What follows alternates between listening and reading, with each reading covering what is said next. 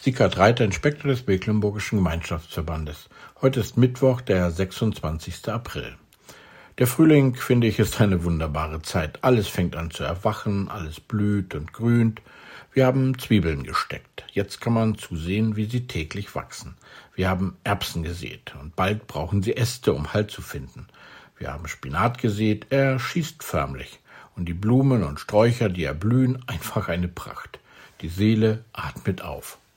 Noch vor kurzem war es ganz anders. Alles war grau, trist, die Erde kahl, alles war schon da, aber noch nichts war zu sehen.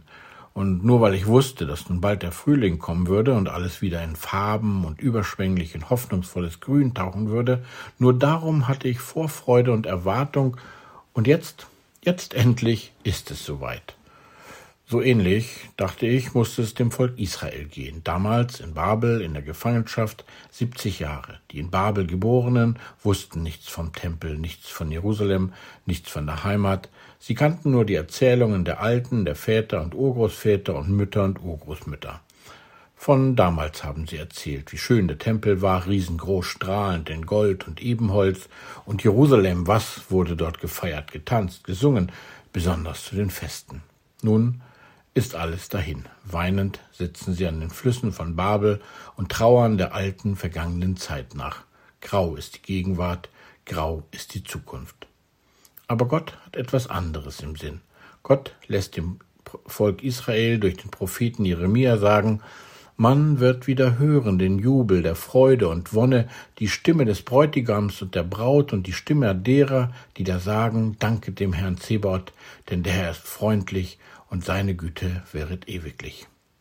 Das sind Worte der Hoffnung, Worte der Zuversicht, Worte, die irgendwie aufatmen lassen. Kann man sie glauben angesichts der jetzigen Situation? Man kann, so wie Israel damals. Erst zweifelnd, ungläubig, aber dann ist es wahr geworden, so wie der Frühling mit Macht durchbrach. So machte Gott seine Verheißungen wahr. Das Volk, die Nachgeborenen, die Weggeführten konnten zurück in die Heimat damals, Jubel mit großer Freude. Und das Wort hat aber auch noch eine größere Verheißung und Bedeutung für Gottes Volk bis heute und in der Zukunft und für uns auch. Gott wird sich und seine Gemeinde zusammenführen, Gott wird sich und sein Volk ganz vereinen. Und es wird Jubel, Wonne und Freude sein, ein großes Fest, was auch passiert und passieren wird.